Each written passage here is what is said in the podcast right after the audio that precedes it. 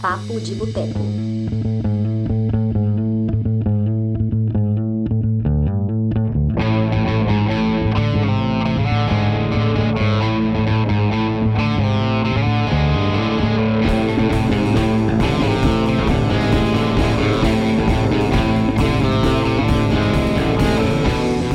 Olá, olá você, bom dia, boa tarde ou boa noite. Não sei que hora é aí para você, mas hoje, 2 de setembro, vamos fazer a edição de número 79 do Papo de Boteco. Desta vez com um tema muito interessante, que é como produzir um roteiro no YouTube. Algo que eu tenho certeza que muita gente aí gosta, muita gente quer saber. E hoje tenho o prazer de receber dois convidados que manjam muito do Paranauê e espero né, que vocês acompanhem e gostem bastante. Começando aqui pelo Arthur Viane, que é colaborador do Cinema de Boteco e está aqui fazendo sua estreia hoje. Arthur, boa noite. Pá, boa noite, tudo bom? Arthur, fala um pouquinho quem é você. É, eu sou formado em cinemas, já trabalhei com roteiro para YouTube, para alguns canais grandes, como Focando, o canal do Mercado Livre, o canal da Vivo. É, trabalhei com outras formas, estruturas de roteiro também, mas hoje a gente está aqui para falar especificamente sobre roteiro para YouTube. Então, vamos embora. Bacana demais, Arthur. Muito bom receber você aqui. Espero que retorne em breve, né? Porra, tem o quê? Desde junho que você está na equipe, maio, e primeira vez que a gente faz alguma coisa, demo mole, né? É, eu acho que essa situação toda do corona, a procrastinação virou um hábito, né? Exatamente. Pô, mas bom demais. E também, completando aqui a nossa roda, que é meio um triângulo hoje, o Tavos Mata Machado, do canal Mimimídias, aqui de Belo Horizonte e do mundo também. Ô, senhor Tavos, boa noite, prazer receber você aqui. Boa noite, Túlio, boa noite, Arthur, prazer é todo meu. É, e é isso aí, eu sou o Tavos, é, eu faço parte de um projeto de divulgação acadêmica aqui no YouTube, que se chama Mimimídias, com dois amigos meus, o Leonardo Oliveira e a Clara Matheus. É, é, um projeto ligado às áreas de estudos de mídias, estudos culturais, e a gente produz conteúdo, a gente começou com um canal no YouTube, produzindo vídeo ensaios, e é meio que o nosso central ainda, né? Produz vídeo ensaios sobre análises e discussões sobre produtos de mídia, então, sobre internet, sobre é, filmes, sobre cinema, sobre literatura, sobre videogames, é, normalmente à luz de aspectos teóricos, é, mas ultimamente a gente tem feito alguns, enfim, vídeos um pouco diferentes também, enfim, mas sempre com uma preocupação com rigor metodológico e teórico que vem da, da nossa bagagem acadêmica, assim. E aí a gente também tem um podcast, com o Mídias em Prosa, que é um formato de roda de conversa também, é, às vezes com convidados, enfim, mas também mais ou menos dentro dessa área. E agora, recentemente, a gente tem trabalhado também com conteúdo na Twitch, em twitch.tv barra mimimídias. Então a gente tem feito lives lá, algumas lives de videogame, mas poucas, assim. É, o principal tem sido a gente ter recebido convidados para conversar no formato mais ou menos de entrevista, normalmente pessoal que estuda alguma área, ou que, enfim, trabalha alguma área que tenha algum conteúdo interessante para trazer são pessoas que não produzem conteúdo para a internet propriamente dito, mas que, enfim, tem alguma contribuição interessante a fazer para o público e tal. É, e algumas outras coisas que, que, a gente tem feito por lá também. E é isso, mas eu acho que o que é mais importante para a conversa aqui hoje é o nosso canal no YouTube, que é onde a gente produz vídeo ensaios desde 2017. Pois é, é, antes da gente entrar aqui né, na, no papo mesmo sobre o roteiro, você pode contar para a galera aí como começou a ideia desse canal? Então, o Mini Mídias começou com a Clara. É, ela, no Réveillon, entre 2016 e 2017, a resolução de fim de ano dela era começar a fazer, criar um canal no YouTube para falar sobre intermedialidade, que é a área dela. É, e aí eu a gente passou o Réveillon junto, num grupo de amigos. É, e aí a gente. É, ela me contou essa ideia dela, e eu falei, poxa, eu também estava querendo fazer alguma coisa esse ano aí. Eu estava com a ideia na época de fazer um blog, ou talvez de fazer um podcast. Tal. Eu eu tava querendo fazer alguma coisa, vamos fazer junto? Ela falou, nossa, vamos, vamos fazer junto. E aí a gente começou a pensar a ideia, assim, né, nesse Réveillon. E aí, acho que talvez no, no próprio Réveillon mesmo, alguns dias depois, eu comentei com a Clara, falei, nossa, Clara, pensei uma terceira pessoa para chamar, acho que para fechar, que é uma pessoa que tem uma expertise na parte técnica, que vai saber trabalhar com parte visual, que vai saber trabalhar com edição tal. E inicialmente a ideia era ser alguém que, inclusive, fosse editar os vídeos, né? É, e aí eu falei do Léo, que era um amigo nosso também, que, que vinha do design gráfico, né? Eu e a Clara, a gente estava, a Clara tinha acabado de defender o mestrado dela.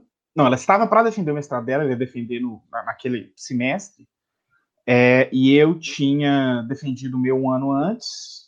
É, e aí a gente tinha esse amigo, que era o Léo, que também estava entrando no mestrado, estava na metade do mestrado, e então também tinha essa bagagem acadêmica e era um designer de competência, era assim, é um designer de competência absurda, tremendo, enfim. E também manja muito pensamento estratégico, trabalhou no Sebrae com, com é, gestão de, de pequena empresa, impulsionamento de pequena empresa, enfim. Então ele tem toda uma coisa que nós, eu e Clara, dois pessoas da letras, não temos nenhuma visão a respeito.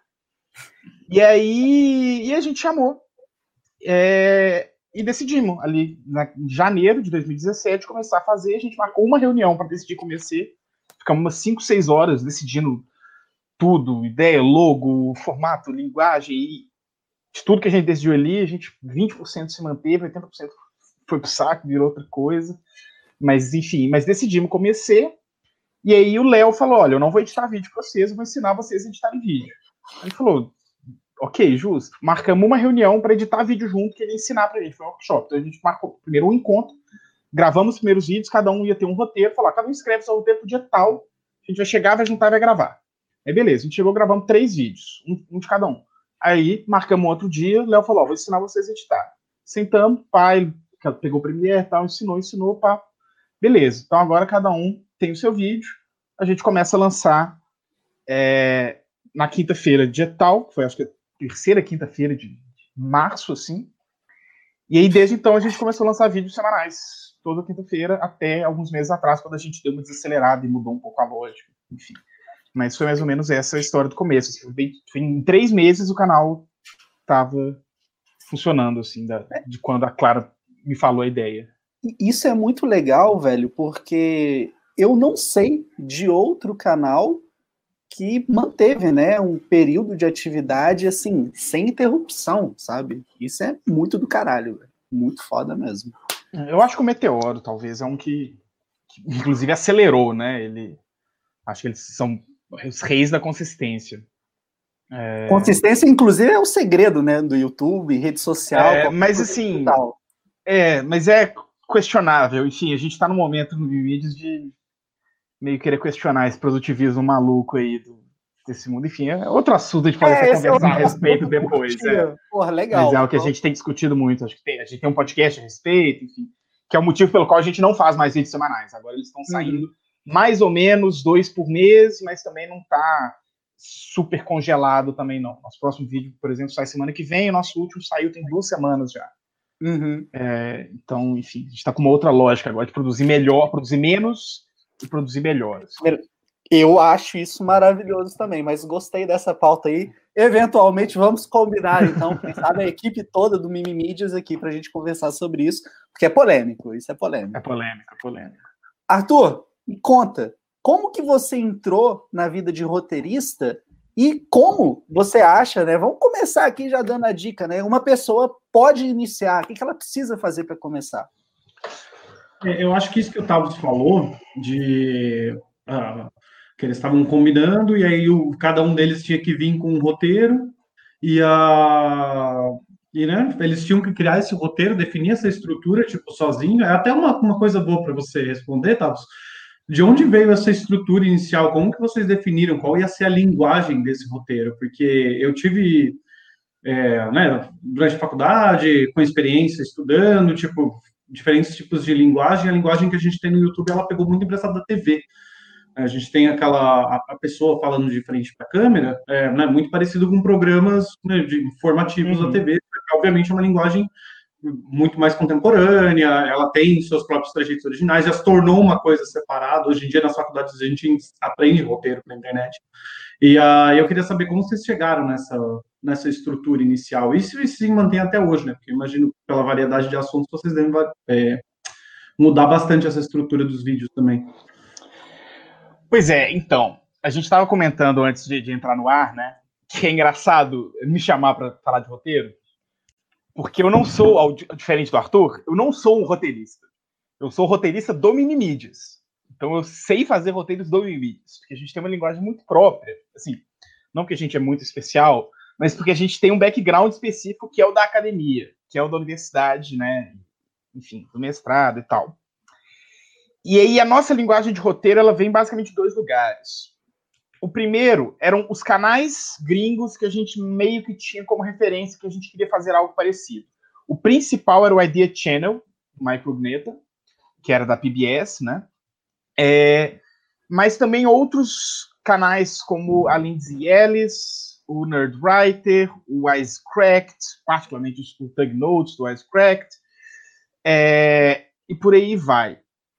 E aí a gente, então, estava se aproximando desse gênero, e aí também é uma outra discussão que dá um episódio inteiro, que chama-se hoje de vídeo ensaio, né? O vídeo ensaio de YouTube, que é um tipo específico de vídeo ensaio, talvez. Uhum. É, então a gente sabia, a gente ainda não tinha, a gente sabe, enfim, já não tinha falado, vamos fazer vídeo ensaios, mas a gente basicamente tinha na cabeça que era isso que a gente ia fazer, e em poucos meses a gente é, já teria muito claro para a gente o que a gente fazia era vídeo ensaio. E por outro lado, a gente tinha da universidade o quê? É, o que, que a gente trouxe da experiência acadêmica no modo de escrever? O gênero da comunicação em evento. Que é o quê? O que é uma comunicação em evento? Você tem 20 minutos para apresentar um, objeto, uma análise e uma conclusão. É, e era basicamente o que a gente estava querendo fazer. Vídeos, é, na, na, ideia, na época a gente tinha de 5 a 20 minutos, aí hoje em dia é muito difícil a gente ter um vídeo de menos de 10 e tal. Mas assim, mais ou menos essa duração é, que peguem um objeto, algum produto de mídia, discutam a luz de alguma teoria e chegam a alguma conclusão. É, então, quando você disser. E aí, esse aspecto do nosso roteiro mudou talvez muito pouco. Mas assim, a gente consegue florear muito em volta disso. Né? Uhum. Mas se você dissecar o nosso roteiro ao, ao cerne, assim, ao, ao, ao a espinha dele, da maior parte dos vídeos. Tem alguns que são mais ensaísticos mesmo, e aí a gente dá uma pirada, mas o nosso roteiro médio, assim, você vai até a espinha dele, ele tem a estrutura de uma comunicação acadêmica de evento. É algo que é, a gente apresentaria, e aí, e aí, os nossos primeiros vídeos é, é, isso, é uma comunicação de evento falada para frente para a câmera de um jeito esquisito, que a gente não tinha a menor retórica com a câmera. Então, sim. Mas é isso, assim, é uma comunicação de evento. E aí, a gente meio que não combinou, tipo assim, ah não, então o roteiro, cada um. A gente combinou, tipo assim, tinha aquelas coisinhas que acreditava-se muito, né? Aquelas co coisas que precisa no roteiro de YouTube, que, aquelas regras, ah, não, é legal ter uma frase no começo que você sempre fala, que a pessoa lembra e vai ter depois. Aí cada um tinha o seu bordão, que a, a Claros dela até hoje, que é o Olá, é bom te ver por aqui. Mas eu tenho, eu tinha meus amores e minhas amoras que eu meio que larguei já, enfim, eu uso muito ocasionalmente, mas enfim, preguiça. O Léo tinha bom dia, boa tarde, boa noite, enfim. É, e aí tinha que ter. Os vídeos terminavam também todos do mesmo jeito. Tinha essas coisas. Aí tem que ter uma frase no começo, aí tem que entrar a vinheta. Aí depois tem a vinheta. Então, essas coisinhas, né? A gente tinha mais ou menos como, como essas guidelines gerais, mas no mais, pra gente era meio que muito natural, entre aspas, montar essa estrutura de comunicação acadêmica, saca? E os roteiros todos basicamente seguiram por esse caminho talvez sejam até hoje a espinha dorsal de boa parte da nossa produção.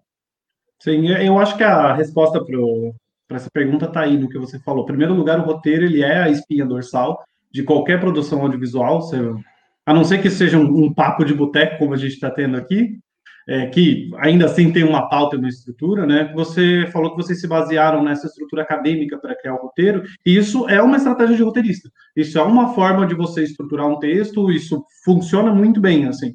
E a ideia de você transpor um formato de texto para vídeo, é, esse é o trabalho do roteirista, essencialmente. Então, você não pode dizer que você não é roteirista, porque é mesmo, é, mesmo que você escreva num só formato, que é, assim, vamos combinar aqui que o Woody Allen só escreve o mesmo formato de roteiro desde 50 anos atrás. É o mesmo. E ele é um excelente roteirista, apesar de não sair muito daquela da, do, dos gêneros que ele se propõe a fazer. Uh, mas só para concluir aqui, a ideia aqui é para quem está pensando assim, ah, eu vou criar conteúdo para o YouTube, eu vou começar a fazer alguma coisa, tipo, sim, você precisa de um roteiro, e esse caminho que vocês seguiram é um caminho excelente, assim, se você já tem um conteúdo e esse conteúdo já está adequado a um formato, as pessoas estão acostumadas a esse formato, você conseguir transpor ele para o vídeo e fazer isso de uma forma, né, que você é, gere ao mesmo tempo entretenimento e as pessoas vão querer ficar no seu vídeo todos os 20 minutos, é, e não vai ser uma coisa maçante como seria ler um texto, às vezes um texto acadêmico muito maçante, isso já é o, o, o principal que um roteiro precisa ter. Assim. Mais do que os bordões, mais do que aquelas frases de começo e fim que você comentou. É, é. Cara, o, Arthur já meio que respondeu a pergunta seguinte, que era qual a importância de um roteiro. Então, quando ele diz que é a espinha dorsal, eu quero devolver para ele. É, um vídeo sem roteiro pode funcionar? E depois quero saber também do Tavos.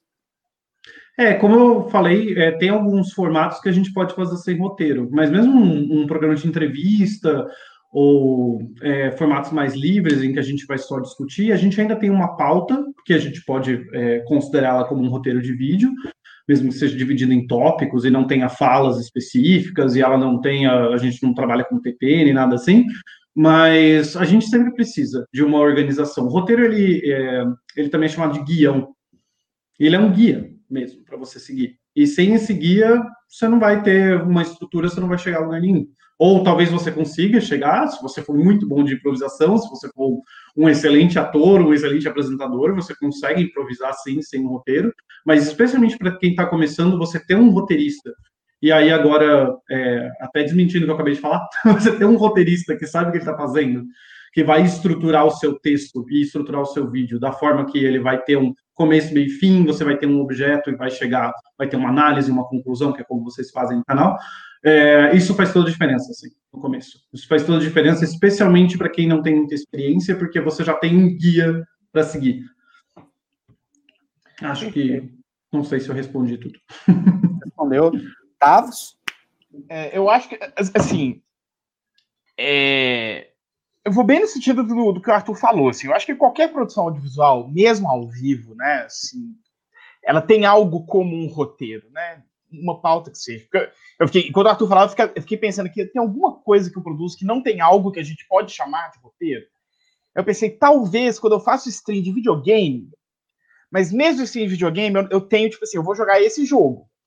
É, ou então eu vou jogar algum desses três jogos. Aí às vezes você vai mudando, mas assim, eu não entro se vou abrir o stream e depois decido o que eu vou fazer, né? Mas a partir daí, qualquer entrevista que a gente faz, qualquer podcast que a gente grava, qualquer, né, tem no mínimo uma pauta, né?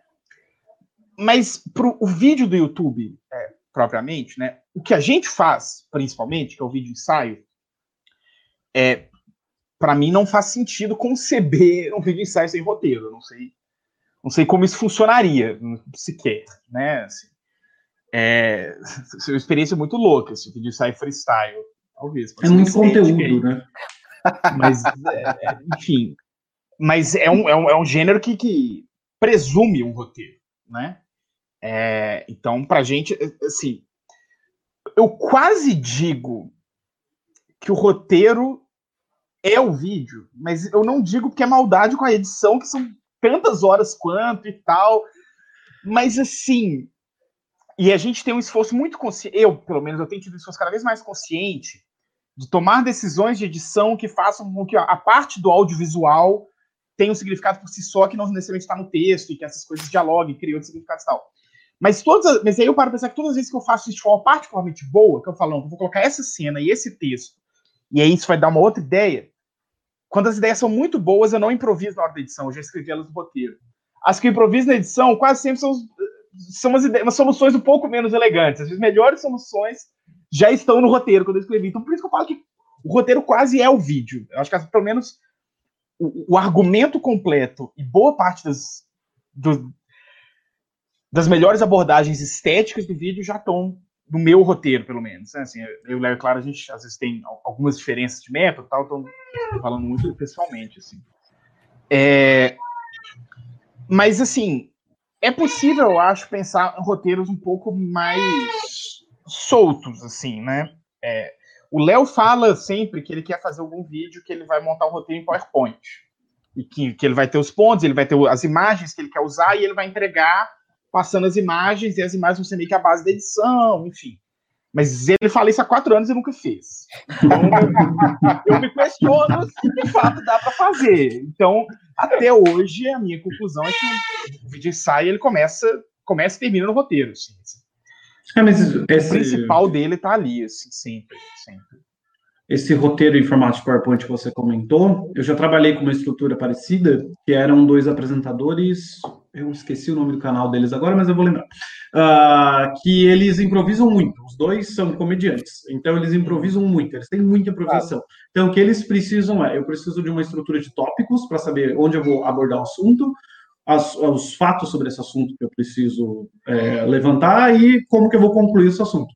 Então, o que eu fazer no roteiro é, fazer essa pesquisa para ver o que, que, era mais relevante falar sobre aquilo. Era mais sobre produtos, né? Falava sobre tecnologia. É, então, quais os produtos que tinham que entrar naquele vídeo especificamente? Minha gata está fazendo uma aparição no vídeo. é, que eu estou largando ela aqui. E ela. Onde eu estava? assim, uma estrutura de tópicos para você. Primeiro você faz a pesquisa, né, o processo da pesquisa, entender o que, que vai entrar. E em seguida essa estrutura de tópicos que eles é, não, eles liam antes, se preparavam antes, e na hora eles conseguiam improvisar o texto só engatando um tópico no outro. O máximo que a gente fazia era, sabe, deixar o roteiro impresso com uma fonte gigantesca atrás da câmera, para caso eles esquecessem um tópico, era só bater o olho ali e entender o que era. E às vezes esses tópicos eram frases bem curtas. Tipo, se eles iam falar de um celular, por exemplo, às vezes eu podia só falar que o novo iPhone tinha três câmeras. E aí eu escrevi uma descrição no tópico para eles lembrarem, mas ali no, no, no lembrete deles estava três câmeras, eles já sabiam o que eles tinham que falar, entendeu? Uhum. Então o roteiro nem sempre precisa ser texto corrido como é no cinema. Ele, especialmente apresentadores que gostam de improvisar, trabalham muito mais com essa estrutura de conhecer o conteúdo e improvisar o, o, texto deles, né, engatando uma coisa na outra, essa, mas ainda assim mantendo uma estrutura de roteiro, ainda assim de uma forma organizada. Perfeito. Ó, a gente tem algumas perguntas, eu vou ler aqui alguns comentários, e as, eu vou, já vou adiantar aqui para vocês, é, eu quero saber de metodologia, né, que vocês costumam usar, e a importância de fazer a pesquisa, que no caso do Mimimídias, por exemplo, é, eu imagino que seja praticamente impossível você acordar um dia, o Tavos virar e falar, cara, vou fazer um vídeo hoje sobre a história da televisão e ele não fazer nenhum tipo de pesquisa, né? Mas antes de entrar nisso, vamos lá só ler alguns comentários. O Marcelo Seabra, lá do blog O Pipoqueiro, abraço, Marcelo. Ele falou que no começo do programa ele escrevia tudo e lia. Hoje, quando ele escuta, acha horrível. Agora ele só escreve o básico, os filmes e as músicas, ou seja, ele faz meio que um freestyle em cima dos tópicos pré-definidos, né? Isso é bem legal. O Prosa e Cultura mandou aqui a pergunta. Arthur, acho que essa é mais para você. Como encontrar bons roteiristas para quem está começando no YouTube? além de você, né? Tipo assim, já, já vende o peixe aí, ó. tem, tem, eu devia ter colocado minha arroba aqui já para você. É, procurar, pois é. Mas estamos aí. Arthur Vieri me arroba em todos os lugares. Uh, mas se você, é, especialmente em todos esses os canais, grandes canais no YouTube, eles trabalham geralmente com eles têm um time de roteiristas, eles têm uma equipe de audiovisual e tudo mais. É, e muitos desses roteiristas também trabalham com freelancer, e se você quer fechar uma parceria com alguém, é muito fácil entrar em contato com eles e pedir esses contatos. Isso é bem, bem tranquilo, assim, de, de conseguir. Mas, de verdade, se vocês estão interessados, eu estou aqui disposto e aberto a propostas, e adoro trabalhar com projetos novos, então estamos aí. acho o... válido. Não, você pode falar, desculpa. Leandro Vingativo. É, não, o Leandro aqui, Leandro, beijo. Leandro mandou aqui a, essa pergunta. Cara, eu não conheço a Leona Vingativa, velho. Olha, a gente tem que colocar. Tem que te educar, hein, Túlio? Leona Vingativa Porra. é um clássico da internet. Ele era uma redublagem, não era? É, uma redublagem. Mas a. Pois é, falando em roteiro e em redublagem, o Batman Feira da Fruta era todo improvisado, ele não tinha roteiro, vocês sabiam disso? Vocês lembram do Batman Feira da Fruta? Sim. Uhum. Ele era todo improvisado. É. Eu sabia que ele era improvisado. é, é, tem essa, essa discussão. Nossa, inclusive, isso é uma coisa que sempre me pega, assim, vou fugir um pouquinho do assunto, mas eu prometo que eu volto. Que é quando alguém elogia um ator dizendo assim, essa fala nem estava no roteiro e ele improvisou. A cena do, do Blade Runner que ele falou, tipo, como as como as lágrimas no meio da chuva, é, assim como lágrimas na chuva, enfim. E, uh, e as pessoas adoram vangloriar, assim, nossa, como o ator é bom, né? Ele improvisou em cima e ele ignorou o roteiro. Eu falei, gente, e todas as outras falas do ator que o roteirista escreveu, e todo o resto do trabalho do roteirista, se eu prestar atenção só nessa fala específica, tem tanta coisa incrível que o roteirista fez, se eu prestar atenção na improvisação do ator, não desmerecendo o trabalho dos atores de forma alguma, mas é, sem o roteiro ele não estaria nem perto de chegar ali onde ele chegou. Ele não, ele, inclusive essa fala dele, se você pegar o roteiro do Blade Runner para ler, ele, ele continuou uma fala que já tinha sido escrita.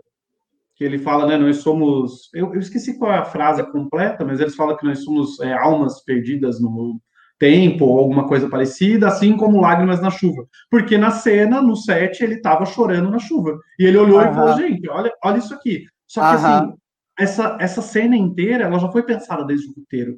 E assim, eu, eu, eu poderia supor, e eu apostaria nisso, que o roteirista pensou essa cena já pensando que o visual está falando dele sendo de uma lágrima caindo no meio da chuva, enquanto ele fala de pequenos grãos de areia no deserto, sabe? Ele já criou o vídeo ele já criou a fala para elas conversarem.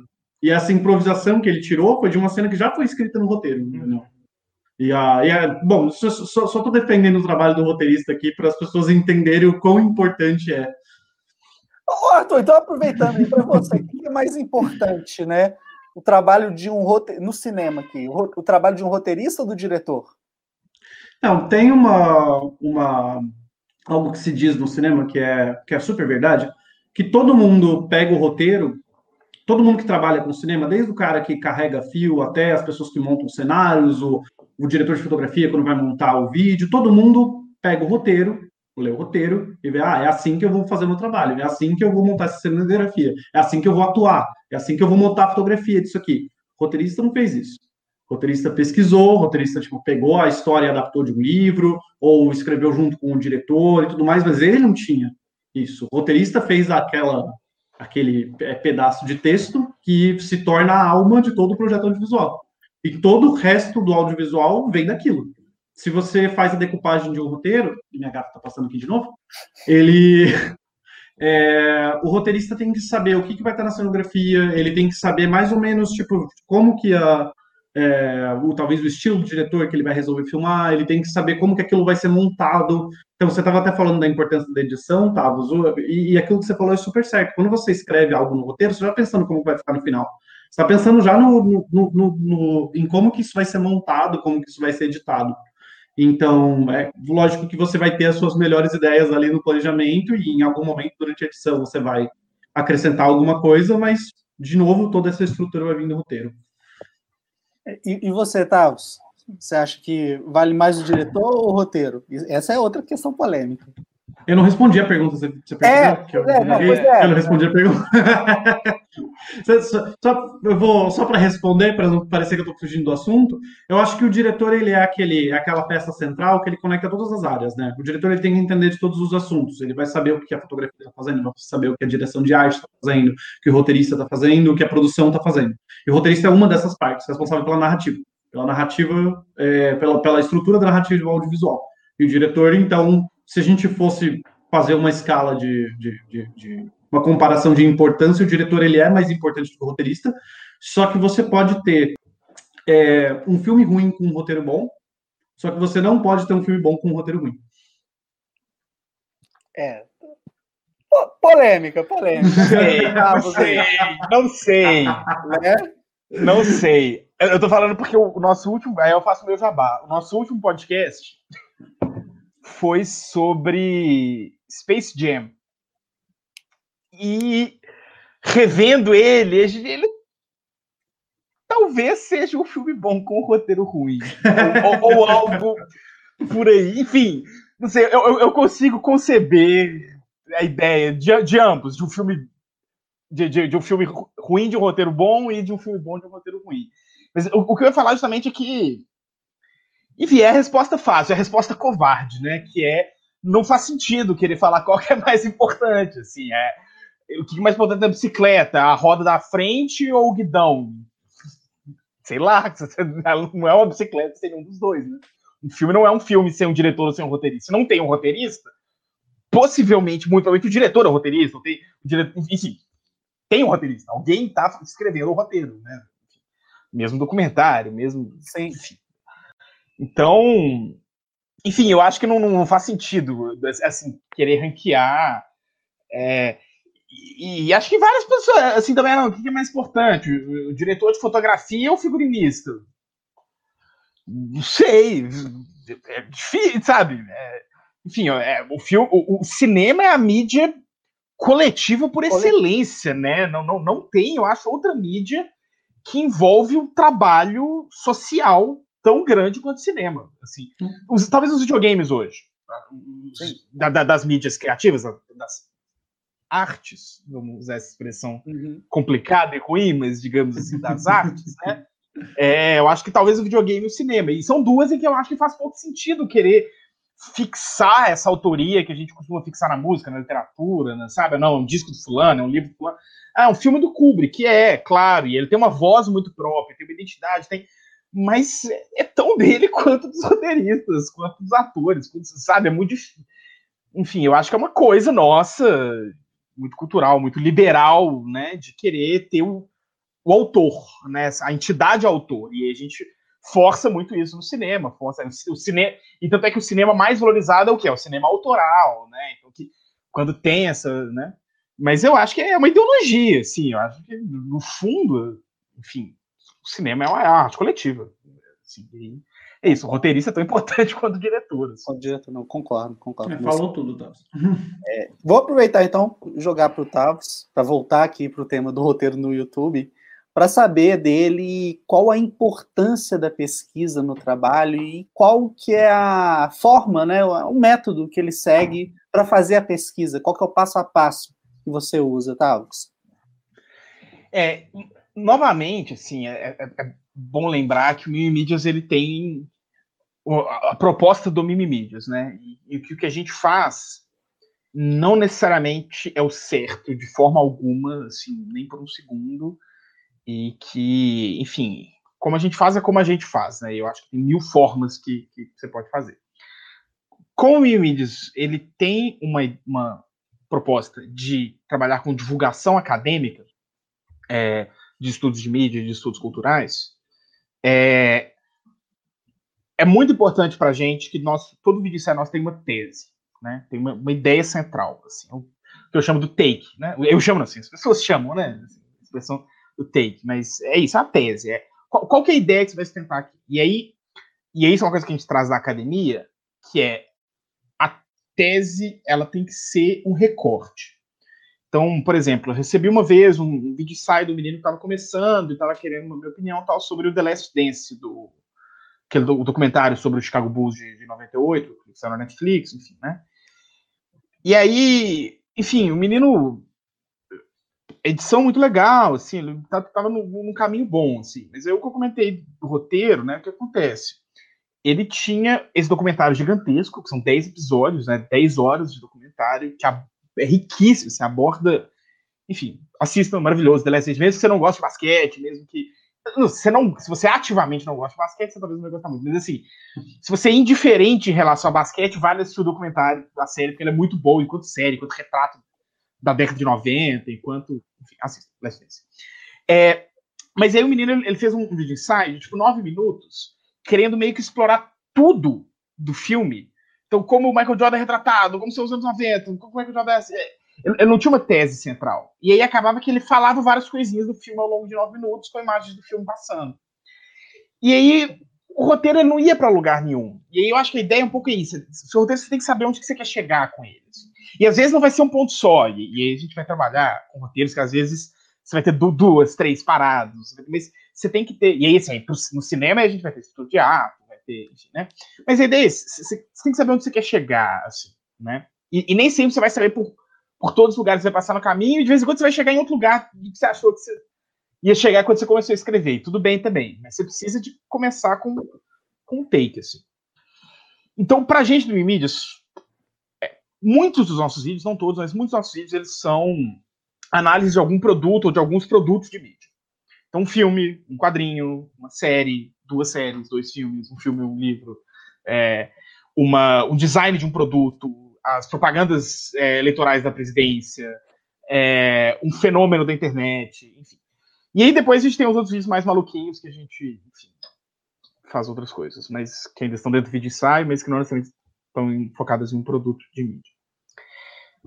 O nosso roteiro médio, então, que é esse sobre um produto de mídia, normalmente vem de você estar tá assistindo uma série, você está lendo um livro, você está.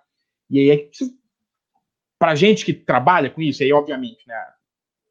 Por que, que eu estou reforçando muito o fato de que o roteiro do Mimídios é muito o roteiro do Mimídios, que vem da nossa bagagem acadêmica, que vem da área da academia que a gente é, que a gente vem, né? Que a gente está justamente estudando produtos de mídia, estudando literatura, estudando cinema, estudando, né? É, e aí, sempre que a gente está vendo essas coisas, a gente relaciona com teoria, relaciona com conceitos, relaciona com eventos, né, com contextos históricos, e, está sempre acontecendo na nossa cabeça, né? E aí você está assistindo, tá? E aí tem um flash, assim, tipo, pô, isso aqui, tem, tem alguma coisa aqui. É, eu tava querendo pensar, porque eu tenho um exemplo muito bom, mas o exemplo do meu próximo vídeo, eu não quero não sei se eu quero spoiler ou não, mas é porque oh. que, é, que é muito isso. Momento exclusivo ou não?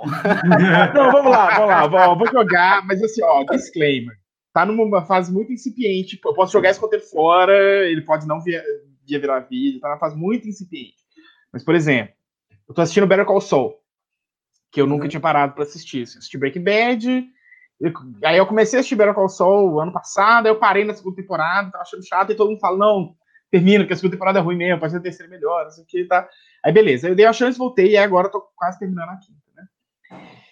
E aí tem uma coisa, Better Call Saul, que é muito intrigante, assim, que é a questão do, da, do que é a lei, a justiça e o direito. Porque cada personagem lá meio que entende a justiça como uma coisa muito diferente um do outro. E isso está principalmente em três personagens, que é o Sol, né? Do lado do o advogado Breaking Bad, que é o protagonista da série, o irmão dele, que é o Chuck, e a namorada dele, que é a Kim. São três advogados e cada um deles tem uma noção muito diferente de justiça. E aí, quando eu saquei isso, eu falei: caralho, isso é um vídeo.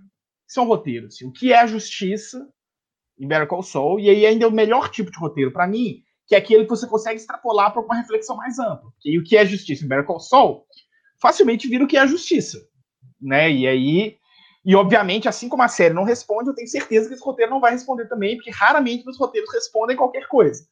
Mas é uma discussão interessante de, de articular ali. E então assim nasce o roteiro, né? E aí, normalmente, quando você, eu tenho esse lampejo inicial, aí é pesquisa. É, então eu tenho que pensar, bom, beleza qual que é os conceitos que eu quero trabalhar aqui? Quais são os autores? E às vezes que eu não tenho a menor ideia. Então, tipo assim, uma vez eu fiz um vídeo sobre a morte em Vingadores. Aí eu, pô, tá, morte. O que, que eu vou trabalhar com, com, com, ideia de morte? Aí eu fui conversar com uma amiga minha, que é arqueóloga e estuda arqueologia da morte. Mestrado dela foi arqueologia da morte e tal. Falei, tem algum texto mais ou menos fundamental da área e tal. E aí tinha um texto fundamental da área, um, um livro mais ou menos curto, 100 páginas e tal. Peguei o livro e aí o livro era. É tudo que existe sobre arqueologia funerária? Não, é o primeiro passinho. E é só até onde eu cheguei. Mas eu falei, poxa, é um livro sólido, é um livro confiável, é um livro relevante ainda na academia que é usado e que dialoga bem. Então, como que eu consigo articular esse, esse, esse, esse livro com esse vídeo? Às vezes eu vou ler um artigo, eu vou ler um livro e falar, cara, isso aqui não é o bastante. Eu preciso de mais para esse vídeo, para essa ideia aqui. Esse... E aí eu vou pegar outro artigo. E aí isso vai variar muito. Eu tenho roteiros que são, por exemplo, um filme e um texto teórico. E eu tenho roteiros que são, tipo, 15 textos teóricos. E só. E não tem nenhum produto de mídia. É só uma discussão teórica, mas articulada de uma forma audiovisual e um pouco mais dinâmica. Enfim. Então isso depende muito. Mas assim, e aí é, é ao longo desse processo de pesquisa, de procurar é, artigo e tal, que, que eu vou descobrir onde que eu vou chegar. Assim. É, e esse é Google Scholar, ir no Google Scholar, procurar é, por, por, termo de busca-chave, portal, portal de periódicos CAPES, é, aí, assim, quem tiver dificuldade de baixar, e tem umas formas que a gente pode conversar depois em box, que não é muito bom falar em público, mas o conhecimento facilmente consegue chegar em todo mundo hoje. A gente tem formas de democratizar o conhecimento acadêmico, então é procurar, procurar termo-chave. Aí você vai, lê o resumo do artigo, lê o check, lê o título, ah, não, isso aqui não, tem nada a ver tal. Aí você, você lê a introdução e lê a conclusão, você acha que aquilo tá mais ou menos o que você está querendo pensar, aí você vai ler o artigo inteiro e tal. E no final você vai meio que encontrando melhor o que você quer. Aí quando que você sabe que está na hora de escrever? É, e aí eu acho que essa é a lei geral, acho que não só do audiovisual, mas da produção criativa, né? Que você nunca acaba, é o prazo que chega.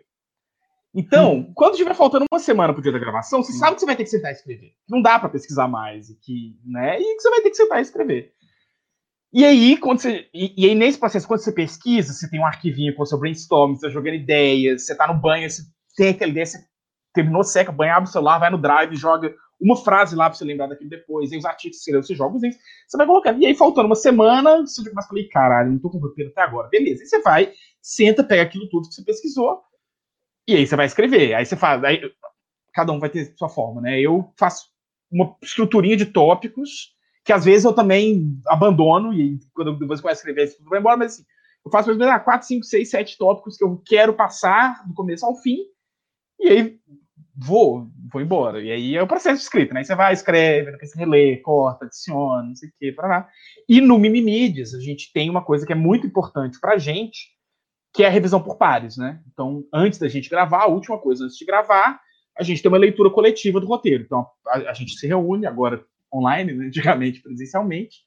Ô, e... ô, Otávio, deixa eu só te claro. interromper, por favor. Por favor, não, claro. Só explica para a galera o que é a revisão de pares, porque eu tenho certeza que muita gente é, não sabe é. é. a revisão por pares, assim, essa expressão é uma forma careta de falar, que vem muito, de novo, da academia, da universidade. Mas a revisão por pares, estrito senso, sim, no sentido limitado do termo, é o método de avaliação de artigos científicos. Você manda um artigo para uma revista científica, como que a revista vai decidir se o artigo é bom ou não? Ela vai pegar o seu artigo, vai tirar, normalmente, tem vários métodos, não é isso?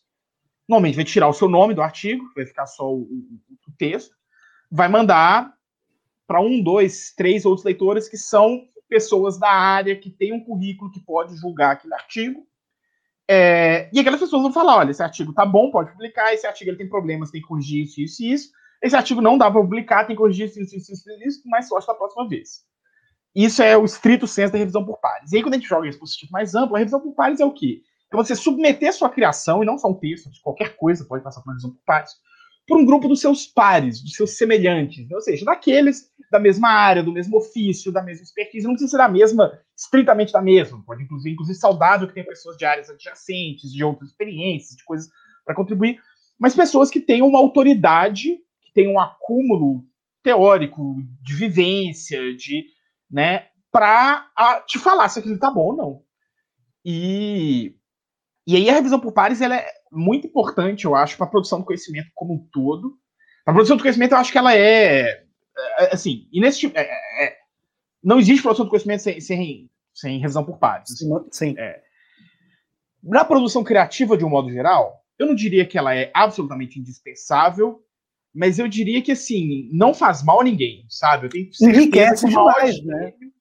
É, não, e é isso, assim, o Kurt Cobain tem um produtor no estúdio para falar, esse refrão tá ruim, faz de, faz de outro jeito, muda essa... Sempre, né, qualquer romancista tem um editor que vai falar, esse capítulo tá uma merda, enfim, você precisa de ter alguém para te xingar, sabe? É, é isso. É, e, é muito, e é isso. É, quem você sabe? Porque é muito melhor se apanhar para um grupo de três amigos seus inclementes do que para um monte de uhum. comentaristas da internet. Acredite, vindo de alguém que já apanhou de amigos e de pessoas da internet. É muito melhor apanhar dos amigos. É, então, principalmente quando os amigos já te batem tanto que eles sabem como bater sem doer e tal, é melhor ainda. É. Tem uma sensibilidade que a internet normalmente não tem. É, então, assim, então a gente tem esse momento de revisão por pares. A gente senta, cada um lê o seu roteiro em voz alta para os outros, e a gente já vai mais ou menos pensando né, como vai ser o ritmo da entrega, como que vai ser, enfim, né, como vai ser a entrega do, do texto mesmo. É, e aí a gente lê. E aí, já, isso aqui tá ruim, isso aqui tá confuso, não, isso aqui tá bom, não sei o quê. Às vezes tem vários, vários até roteiros nossos passam direto, falam, tá show, nada a acrescentar, isso aí, manda ver e tal. É, e aí, a partir disso, cada um vai para casa e vai, vai editar seu vídeo. Só que aí tem uma coisa que, que, que eu falo que o nosso roteiro, a, a, a, nossa, o nosso trabalho de edição, ele, ele tem um aspecto roteirístico muito grande também, assim, que meio que o processo de escrita de roteiro, ou pelo menos de construção de argumentação, meio que sangra para dentro do processo da, da, edição também. Mas eu acho que tem uma coisa que diz respeito ao que a gente faz com a vídeo ensaio, que é um formato específico. Tem uma... Mas porque toda sobreposição que a gente vai fazer entre imagem e fala, né, ela vai construir sentidos diversos. Eisenstein, enfim, né, a ideia básica de uma imagem faz uma coisa, o texto faz outra, e essas coisas constroem um terceiro sentido juntas, né? É, e aí, muito disso, quando nos nossos vídeos, surge na hora da edição. Assim. É, e, e aí, diz respeito à linguagem do vídeo ensaio, porque às vezes a gente está fazendo um argumento teórico, mas a gente coloca uma cena de um filme que, em alguma medida, ilustra aquele argumento teórico. Né? Então, um filme que eu adoro usar, é, assim, por exemplo, tem, tem, um vídeo meu, acho que é sobre arte na quarentena, que o vídeo inteiro eu uso pedaços do Cohen Scatz. E aí o Cohen Scatz, ele vira meio que uma, uma moldura narrativa do poema, do, do, do, do vídeo. É, eu sabia quais pedaços do Scott que eu ia usar no roteiro? Não. Eu ia indo pegando e tal, pá. E tem pedaços de filmes que na hora eu falei, não, colocar um pedaço desse filme aqui, aquele pedaço que acontece. Às vezes, o roteiro, não, eu quero cena de duas pessoas brigando aqui. Não sei qual, na hora da edição, eu decido quem que vai ser. Aí a galera que me segue no Twitter já viu que eu faço perguntas mais esquisitas do mundo no Twitter. Tipo assim, galera, cena de uma pessoa louca saindo pelada na rua em algum filme. Alguém tem? E aí a galera responde, não, tem o Homer no episódio tal dos Simpsons. Não, tem... qual foi a que eu usei? No... Eu acabei usando uma, né? Foi no meu último vídeo que foi essa pergunta. Mas enfim, e isso é um trabalho de roteiro também, né? É porque não é um trabalho só de edição estrito porque, e aí, de novo, diz respeito nossa linguagem, né? Então, se fosse um cinema, que você tem as câmeras e você tem. Aí eu acho que já é um trabalho de edição, né? Saber com, qual câmera vai entrar onde, não sei o quê, enfim. O, o ritmo do vídeo, então acho que já é mais estrito da edição. Mas no caso do vídeo ensaio, eu sinto que a, como tem uma construção argumentativa desse aspecto da imagem, né? a imagem constrói o argumento e continua, eu sinto que o processo de edição é uma continuação do processo de, de roteiro, no final das contas. Sabe? Sensacional, cara. Sensacional. Para você, Arthur, qual que é a sua metodologia, a importância, né, que você dá ali para pesquisa? E depois, já sabendo ali, como seria tipo um passo a passo para a construção de um roteiro? Se existe isso ou simplesmente em cima da pesquisa você já desenvolve, né, tudo? Eu, eu acho que a, quando você está criando um produto novo, você primeiro tem que entender que estrutura que você vai usar, né? O público com quem você vai falar, o assunto que você está abordando, como que você vai falar sobre isso. É, no caso do Tavos e do, do Mídias, que eles já têm um formato definido, eu imagino que vocês já sabem qual a estrutura que vocês vão usar, então usa mais ou menos sempre o mesmo processo. Você vai começar sempre pela pesquisa, isso em qualquer roteiro. Você vai começar pela pesquisa, você tem que entender do assunto que você está falando. Teve um, uma comédia romântica brasileira com o Murilo Benício e a. Não, Morgado? Não, não lembro qual era. Mas enfim, conversei com o. Com o chama Divórcio. Eu conversei com o roteirista do Divórcio. E o Divórcio ele é uma comédia romântica super, tipo, bem de gênero, assim, com todos os. os é, a, aquele começo, meio e fim bem típico de uma comédia romântica, eles brigam e tudo mais. E eu conversei com esse roteirista numa coletiva de imprensa, e ele estava falando sobre como que ele chegou às cenas absurdas que tem no filme. Uma cena que ela tira uma, uma, uma 12 e, ah, sabe, explode o tanque de gasolina do carro dele. Tem uma cena que ele pega todos os sapatos do armário dela, coloca num, num carrinho de mão e bota fogo, sabe? Roteirista criativo, né? De onde ele tirou tudo isso? Isso foi pesquisa. Ele pegou histórias reais de divórcios, de pessoas, de maridos, mulheres e qualquer tipo de cônjuge muito bravo com seu cônjuge. Ele pediu para as pessoas mandarem, ele foi pesquisar na internet, pesquisar em um monte de lugares. Ele pegou as mais legais que ele conseguiria construir essa narrativa e inseriu elas no filme. Então, mesmo tipo o que parece ser o mais absurdo, também começou da pesquisa, entendeu? E essa é a importância da pesquisa no roteiro. Todo o seu conteúdo vai vir da pesquisa. Um roteiro mais acadêmico, como os que o Tavo estava descrevendo, é, você vai decidir o que, que vai entrar é, no seu texto de acordo com o que você lê. Então, se você não fizer uma pesquisa muito extensa, seu texto pode ficar vazio. Você pode esquecer de citar um autor, você pode esquecer de citar uma obra super importante, você pode deixar de falar uma referência que você deveria ter falado. E, a, e essa é a importância da pesquisa, ela é o que vai dar é, a essência tipo, do, do, do quão é o quão forte vai ser o seu conteúdo, sabe? Quanto valor vai ter seu conteúdo. É isso que a pesquisa vai medir. E, uh, e voltando para a parte de é, processo de escrita, você sempre vai começar com pesquisa, né? De, considerando que você já tem um, um formato definido ou não. Assim que você tiver esse formato, você vai encaixar o seu conteúdo que você conseguiu na pesquisa nesse formato, então você vai precisar de um começo, meio e fim. É, você vai ter, vai definir, tipo, se eu estou escrevendo para YouTube, eu vou querer fazer um canal super descontraído, que eu vou falar um monte de piada, eu inserir um monte de meme na edição, isso vai entrar no roteiro, pode entrar, isso pode ser uma improvisação da edição ou não, é aí que você vai definir essa estrutura e a sua linguagem. Assim que você tiver isso definido, no YouTube é muito comum também a gente usar ou estrutura de tópicos, é, que, como o Tavos falou, lá você coloca todos os tópicos e aí você é, vê, ou tem pessoas que ainda seguem aquilo da TV, de usar um TP, que vai passando texto, tipo o William Bonner, Jornal Nacional, e ele vai lendo o texto. Isso, eu, teve, a gente até teve um comentário agora há pouco, né, falando que ele detestou os roteiros lidos dele. Marcelo Seabra. Seabra, é. é. E assim, Marcelo, isso é uma técnica. Você lê um, um teleprompter é uma técnica, é uma coisa que o apresentador treina, uma coisa que eles estudam para soar o mais natural possível. É, eu acho, eu, por exemplo, o Jornal Nacional, por exemplo, eles fazem tudo com teleprompter e, uh, e eles soam, sabe, como se eles estivessem ali falando com você, tem desenvoltura e tudo bem. Se você não faz, eu não sei fazer isso muito bem, e muita gente não sabe fazer isso muito bem, isso é uma coisa que você estuda. Uh, e para quem não sabe fazer isso muito bem, o melhor mesmo é fazer o bom e velho decorar o roteiro, como os atores costumam fazer, e na hora de gravar, como você está gravando para o YouTube no ao vivo, você pode cortar, fazer cena por cena e tudo mais. Mas se você tem essas falas, se você vai escrever falas prontas, ou se você vai escrever estrutura de tópicos, isso varia de pessoa para pessoa. É... No...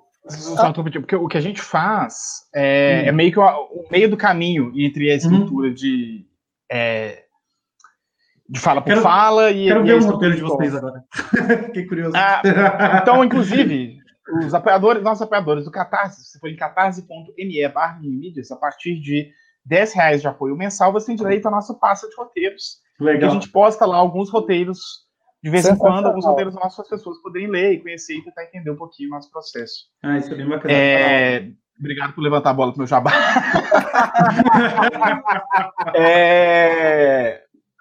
Mas enfim, mas, mas é o que a gente faz normalmente, sim, é, e, foi se desenvolvendo com o tempo, né? Mas a gente tem o roteiro escrito mais ou menos um texto mesmo, né? É, como e aí, quando a gente vai entregar. Pois é, mais ou menos. É, de alguma forma, sim, mas aí, tipo assim, o que a gente faz? A gente coloca a câmera e o roteiro tá, tipo, aqui embaixo. Aí eu vou e leio, tipo, três, quatro linhas do roteiro. E aí eu falo, ah, tá. E aí eu olho e tento entregar aquele conteúdo das três, quatro uhum. linhas. Uhum. Eu vou mais ou menos rente ao texto, mas assim, eu começo a falar e eu vejo que onde estava escrito nós, enquanto eu tô falando, eu vejo que o nós não vai entrar não vai ficar natural. Aí eu já transformo em agente. Uhum. E por aí vai, né? É, e aí, às vezes, eu, eu tento falar, e tem duas coisas que eu tô relacionando, aí eu mudo a ordem delas, e às vezes, e aí, às vezes, quando eu, eu vejo que eu perdi, eu vou dar uma volta e consigo pegar de novo. Às vezes eu erro e volto, não sei o quê. Mas aí diz muito respeito ao formato de YouTube, que é normal as pessoas falarem 15 segundos, corta, fala 20 segundos, corta, fala, não, o, esse formato vlog acostumou isso com a linguagem. Então, no YouTube você pode fazer isso Sim. sem maiores problemas. Assim. É, agora, durante a pandemia e tal, que a gente tem tentado, que hoje não tem encontrado mais para gravar, a gente tem mudado um pouco as coisas, flexibilizado um pouco as coisas. Os meus vídeos têm sido mais de voice-over. Eu não tenho me filmado falando com a câmera.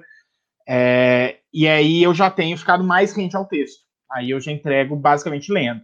Só que depois de quatro anos fazendo isso de escreve, entrega o que eu escrevi oral, entrega o que eu escrevi oral, eu já razoavelmente sei montar o texto da forma que eu entregaria com alguma oralidade, mas foi um negócio aprendido com, com o tempo, assim. Mas essa é uma, uma solução que eu acho que fica no meio do caminho, entre teleprompter e, e os tópicos, né? Então você lê, pega ideia e entrega, lê, pega ideia e entrega. Isso, isso é bem comum, em, tanto no cinema quanto na novela da Globo, assim, essas cenas que você não precisa, é, você não tem um grande monólogo num plano só, uhum. alguma coisa, isso é super comum, atores fazem isso, não de teatro, atores de audiovisual. Uhum. Uh, bem comum eles não decorarem o texto inteiro, você, tipo, estuda o texto antes, e aí na hora você vai ler aquele trechinho, gravar, ler aquele trechinho, gravar, não é uma, algo exclusivo do YouTube. Uhum. Eu lembrei aqui, né, na época, quando eu comecei a fazer vídeo no YouTube, é, eu costumava pegar os tópicos centrais, né, do que, que eu queria analisar em cima do filme e desenvolver em cima. é, a coisa de ter ali 100% escrito do roteiro para decorar e falar nunca foi muito minha praia, não. Acho que eu nem sou natural, né? Às vezes. Essa, mesmo você decorando, ou se você tiver a manha de ler ali no teleprompter, eu acho que não é natural. Acho que aquilo que a gente pode chamar né, de um certo freestyle, uma liberdade criativa em cima dos tópicos, acho que é fundamental para você criar esses conteúdos de qualidade. Né? Isso, isso varia, só para complementar o que você falou, Sim. isso varia muito de pessoa para pessoa. Tem pessoas, por exemplo, é, talvez um bom roteirista te, que te conheça muito bem, ele consegue escrever exatamente como você fala, e se você decorasse a fala e falasse, ia sair, sabe, exatamente com uma naturalidade perfeita. Assim, um bom roteirista conseguiria fazer isso.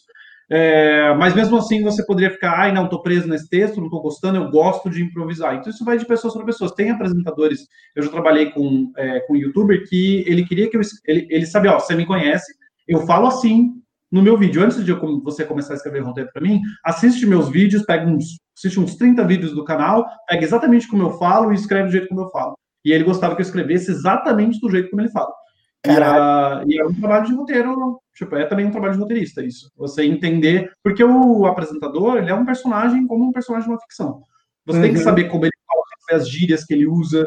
É, tem muitos canais que ele, as pessoas evitam usar palavrão. Então, o que, que eu vou colocar no lugar desse foda, desse qualquer coisa, sabe? Tipo, que, como que eu vou improvisar isso para ficar natural? E às vezes, mesmo sendo texto decorado, ele funciona com naturalidade, sim. Isso é possível. Isso não é a, a um jabá, não é nada assim. É, é, aliás, jogar para o Tavos, essa questão do palavrão é uma coisa que aqui no Cinema de Boteco, como a gente, porra, basicamente o canal é live, então a gente faz uma coisa muito espontânea e, porra, eu sou desbocado pra caralho, entendeu? Então não dá para controlar. Como que é para vocês lá no Mimimídias essa coisa do tipo, vocês têm alguma restrição sobre falar ou não falar? Então, é, a gente tentou desde o começo fazer um canal razoavelmente family friendly, assim, sabe? Razoavelmente acessível para todos os públicos. Mas, inevitavelmente, o assunto que a gente aborda, a profundidade que a gente oferece, que a gente propõe ter, faz nossos vídeos ficarem um pouco mais adultos, né? É, o YouTube é uma plataforma muito chata, né? E, e as diretrizes são confusas, conflitantes, contraditórias e tal.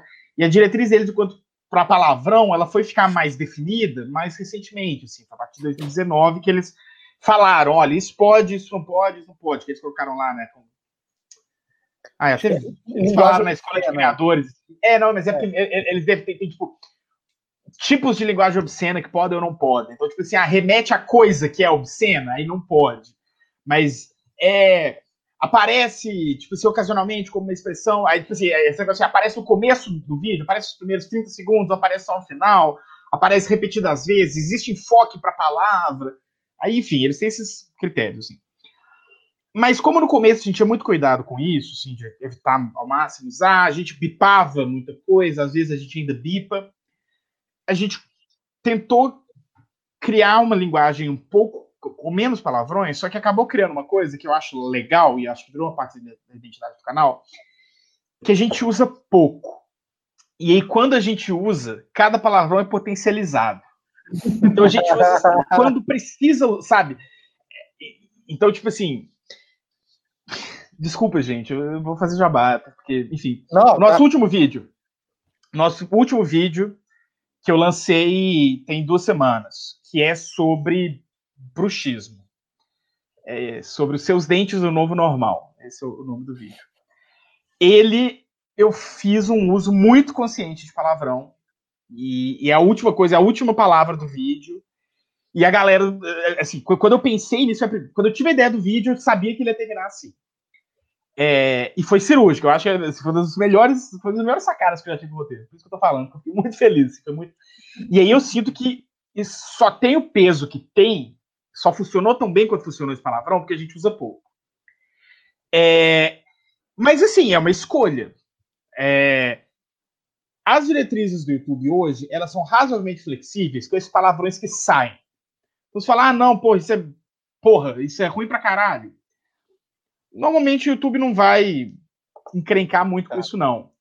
Mas se nos primeiros 30 segundos do vídeo você fala, caralho, eu tô muito puto, tomar no cu, talvez o seu vídeo vai ficar limitado para anúncios. Então vai ficar o amarelinho, ou hum. talvez pode até ser desmonetizado, ou é, ficar para Lembra de você que é especialista em ter esses amarelinhos, inclusive. É, a gente tem muito, a gente tem muito abaixo da média, mas porque a gente se cerceia muito. Eu, eu, às vezes queria que a gente se cerceasse menos, mas hum. Mas eu acho que a gente ter esse cuidado também ajuda com o algoritmo. Ah, enfim, ajuda, merda. De, ajuda, sim, é, enfim, é. A gente quer sair disso, a gente está tentando. É, a gente está tentando sair dessa pira, mas, são quatro anos com a cabeça nesse lugar, é difícil não ficar com isso na cabeça. Mas, enfim, mas é isso, eu acho que não precisa ficar pro YouTube, né? Não precisa ficar fritando, é bom pensar no seu público, né? Você vai fazer um vídeo de, sei lá, material para estudar para vestibular, você está falando com adolescente, usa a quantidade saudável de um adulto responsável usar com um adolescente. O bastante para você parecer legal, mas não demais ao ponto de ser, sei lá, ser um mau exemplo para os jovens. Né? é, enfim, saiba o seu público, saiba a expectativa. Saiba... Não, e é isso, porque, sei lá, se você conteúdo de vestibular, às vezes, você, independente de como você fala, você desvia o assunto, né? Você, você, enfim, muda o foco. Porque, querendo um palavrão, ele ele transforma o discurso dele todo ao redor, né? Então saiba como você está transformando o discurso e direcione, que seja intencional, que você saiba. Se é para ser muito, é muito por quê. Tá, beleza, passa por isso. É, mas não precisa ficar fritando muito, não. Assim. Eu conversei com o Otávio do, do Super 8 e ele me deu uma resposta que foi super legal. É, ele falava que no começo ele falava e soltava, estava de boa, só que a partir do momento que ele reparou que ele tinha muita criança assistindo o vídeo dele, e eu acho que isso que o Tavos acabou de falar, sobre conhecer o público, é uma dica fundamental para quando você vai escrever um roteiro. Ele comentou que ele ficou pensando na reação dos pais. Então ele inventou uma forma muito legal de lidar com palavrão, que inventando os palavrões dele, né? Quem acompanha o Super 8 sabe que ele inventa as uhum, coisas. Uhum. Então, essa é uma dica aí para acompanhar. Mas eu queria, Tavos, saber de você se, dentro da pesquisa, de tudo que você falou, se tem alguma coisa para complementar as dicas do Otávio sobre um passo a passo para você começar a construir um roteiro. É, eu acho que o que eu, o que eu teria para sugerir são essas coisas, assim. É, você ter, você saber onde você quer chegar e, e, saber que talvez você não vai chegar lá e vai chegar em outro lugar, mas tudo bem, mas você sabe, começar sabendo onde você quer chegar, sim, acho que isso é, é muito importante. É, levar a pesquisa a sério, entender que a pesquisa é. O seu roteiro só vai ser tão bom quanto foi a sua pesquisa. Se a pesquisa for ruim, seu roteiro vai ser ruim. Se você estiver fazendo vídeo do YouTube de algum caráter informativo, de qualquer tipo, divulgação acadêmica, jornalismo, não sei o quê, é, aula para vestibular, enfim, história, o que for, tenha certeza quando você começar a ter um público, todos os vídeos vai ter o cara do você não falou disso, você não falou daquilo. Né? Então, assim, é, não se abale por esse cara, mas faça sua pesquisa, porque uma coisa eu quero falar, ah, você fez um vídeo sobre Star Wars e o nazismo, aí você não falou de Star Trek. Foda-se, mas o cara falava, você fez um vídeo sobre Star Wars e o nazismo e não falou do Congresso de Nuremberg e da relação com o sétimo filme da franquia. E a, aí é uma falha grave que você não pesquisou direito. Então, pesquise direito. O seu roteiro só vai ser tão bom quanto foi a, a sua pesquisa. Assim. Eu acho que, que é isso. A revisão por pares eu acho fundamental. Assim, se não tiver pares fixos, uma equipe que, que vai revisar o roteiro, tenha amigos que, que, vão ver, enfim.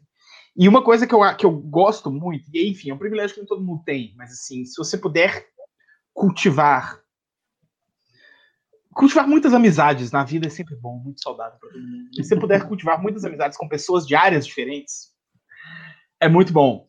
Porque você sempre vai ter alguém daquela área para tirar aquela dúvida sobre aquela coisa que você não manja.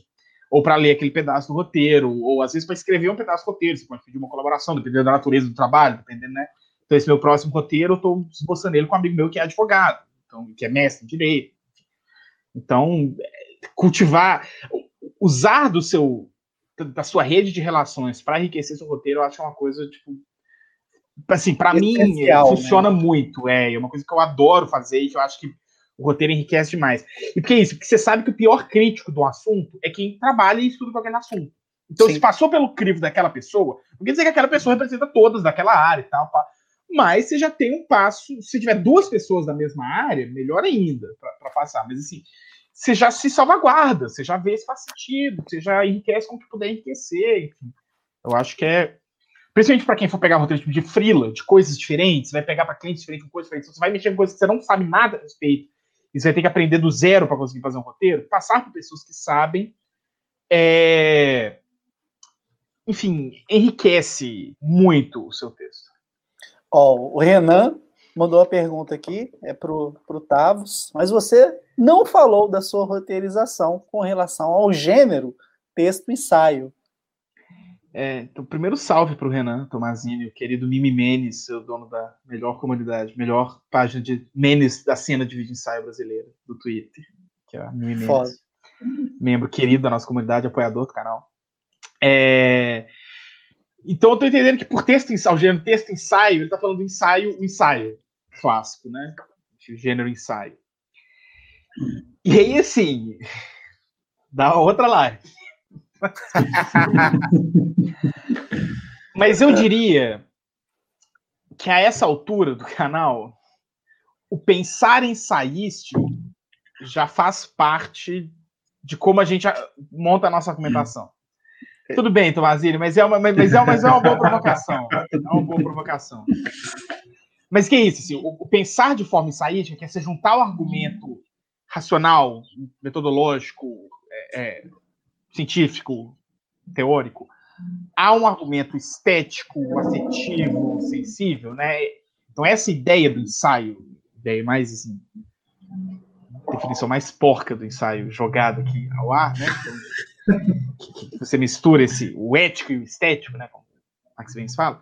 Isso meio que já faz parte da nossa forma de pensar ou fazer um roteiro. Assim. Então a gente a, a ideia de pegar uma obra e discutir aquela categoria, usar cenas da obra e tal, isso já acaba levando ao gênero ensaístico de qualquer forma. Assim.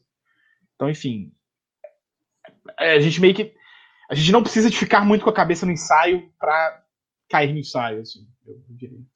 Otávio, aproveitando, é, além do Entreplanos, né, quero agradecer o Max por ter sido né, a ponte e a ponte inicial, que a ponte, na verdade, foi a, a Maria mas o Max que me indicou o trabalho de vocês. Que outros canais de vídeo ensaio você recomendaria para a galera aí? Então vamos lá, galera, todo mundo, papel, caneta, abre o bloco de notas aí do Windows, que eu vou apresentar a vizinhança para vocês. A gente tem o carinho de chamar essa cena do vídeo ensaio brasileiro de a vizinhança. É, os primeiros canais de vídeo ensaio brasileiros começaram em 2016, então o Entreplanos, ele é o, o pioneiro Avan Lalete, ele começou antes de todo mundo, mas ao mesmo tempo numa onda diferente, então entre planos, que, que o Túlio falou. E aí surgindo mais ou menos na mesma época, aí no começo de 2017, tem a gente, o Mídias, o Meteoro Brasil, que hoje já não faz mais tanto vídeo ensaio mais, eles têm um trabalho mais jornalístico, que é muito bom, e também eles têm no acervo deles vídeo ensaios maravilhosos, e eles têm produzido alguns ocasionalmente também, agora, enfim, o Léo Kitsune está produzindo com eles, enfim, então Meteoro Brasil. O Quadro em Branco, talvez eu acho que é o maior canal de vídeo ensaio brasileiro, gente, o canal de vídeo ensaio mais estrito senso, né? Eu não sei se o Meteoro está maior que eles ou não, mas como o Meteoro já não é só vídeo ensaio, enfim, acho que o Quadro em Branco. É... E aí a gente tem os canais que começam a surgir um pouco depois, mas que ainda assim já estão há muito tempo e várias vezes já são bem maiores que a gente. É... O Normose, o Antídoto, Quebrando a Caixa, o Tá na Capa, que agora virou o Júlio Vitor, né? Então o Júlio Vitor tá com o canal Júlio Vitor, que ele também produzia não só vídeo ensaios, agora ele tem mais focado, ele tem feito. Enfim, a produção recente do Júlio Vitor é um negócio que só ele tá fazendo na internet brasileira e é um negócio muito único. O vídeo dele sobre o cristianismo que ele lançou. Enfim, chuchuzinho, assistam. Então, o Júlio Vitor. É, tô com medo de esquecer alguém. É, falei do falei do Vitor, o Isaac Ness, que, enfim, arrisco dizer que talvez seja o melhor de nós hoje. O Isaac Ness, produção fabulosa. É, não Freud. Hum, eu acho que eu. Ah, o Ludo Viajante. Não pode ser do Tralhas do John. Enfim, acho que os principais foram. Muito desculpa se eu tiver esquecido de alguém, gente. É, qualquer coisa pra cacete, né, cara? Mas pra... é. Não, e assim, vale a pena ver todos, assim. Todo, nem que seja assim, pega o melhor de cada canal, pega os mais vistos, pega assim, todo, todos têm pelo menos um vídeo assim obrigatório, assim, que não dá para você, você precisa de ver, assim, sabe? Então, Bacana. é uma cena muito prolífica que tem produzido coisa muito legal, assim, é, é, é muito legal pra gente fazer parte dessa vizinhança, assim, é uma galera que tem coisa muito foda, sabe? Bacana. É, muito bem é, acompanhado. Essa, a, a, turma do, do vídeo ensaio, fora, eu conheci vocês agora, é, o Entre Planos, que eu já acompanho, tem aquele canal Elegante, que às vezes tem algumas coisas bacanas, mas no mais, não, não conheço muito. Você conhece algum, Arthur? E aproveito, já não. jogo. Para quem quiser saber sobre produção de roteiro, e aí não só o YouTube, você teria algumas dicas também? De canal de que fale sobre roteiro. A gente tem uns canais gringos que falam, mas eu vou confessar que ultimamente eu tô meio. Eu, eu sempre fui o old school de gostar de livro. Sempre fui. E eu tenho, tipo, eu tenho um autor favorito que eu recomendo ele para qualquer pessoa que queira escrever sobre qualquer coisa, em qualquer mídia, em qualquer lugar, que é o Robert McKee. Ele tem um livro que chama Story, que ele é um livro sobre roteiro. Toda a galera do, de, de, cinema, de audiovisual conhece, mas ele vale se você quer escrever romance, se você quer falar sobre gênero ou não. Ele fala sobre desconstrução de gênero, ele fala sobre tudo, assim, tudo que existe de ele pincela todas as partes que envolvem o processo de contar uma história. Então, ele é sempre é a minha principal referência. Sempre alguém me pergunta qualquer coisa, eu recomendo o Story do Robert McKee. E uh, a gente tem um autor que já está ah, até um pouco. É, um autor brasileiro, que ele é bem. Ele ainda. Ele está vivo? Ele está vivo. O Doc Comparato? O Doc Comparato está vivo, né, gente? Não matei ele, não. uh, que, enfim, pra, falando sobre mais, aí é mais sobre a parte de cinema e tudo mais, ele e pra, que também acaba estendendo para publicidade, ele é um autor brasileiro tipo, muito bom, talvez o mais importante é, dos nossos contemporâneos agora, que eu recomendo, assim. E por mais que é, vê, você vê, por exemplo, um vídeo como esse é bem informativo e você vê um canal no YouTube que te fala sobre roteiro, nada como você estudar os autores, assim, você pegar roteiro mesmo para ler. Você gosta de um filme? Pega o roteiro desse filme para ler. Não é difícil de encontrar. Você gosta do, do, do Bibi Mídias? Assina lá o, o projeto deles, pega os roteiros deles para ler. Se você quer fazer um projeto é, semelhante, a melhor coisa que você tenha é já ter uma estrutura de roteiro para você se basear. É, porque não adianta, para você ser roteirista, você tem que estudar, você tem que gostar de pesquisar, você tem que ler muito. É, Tavos mesmo falou que ele escreve um único formato e olha o tanto de trabalho que ele tem para escrever esse único formato, sabe? Tipo, e se você for escrever outro, se você for ter uma variedade maior, pensa que cada uma dessas linguagens você vai ter que estudá-las a fundo. Uh, mas tá tudo na internet, tá tudo aí. E esses livros, é, em geral, eles são caros, mas a gente acha eles por aí, não é difícil de achar. Uh, Tem um livros. caminhão, um caminhão é... de, de, livro que capota aqui na porta de casa direto, Isso, e aí vai lá na rua e cata. É, chama, chama Pirate Bay esse caminhão. Uh,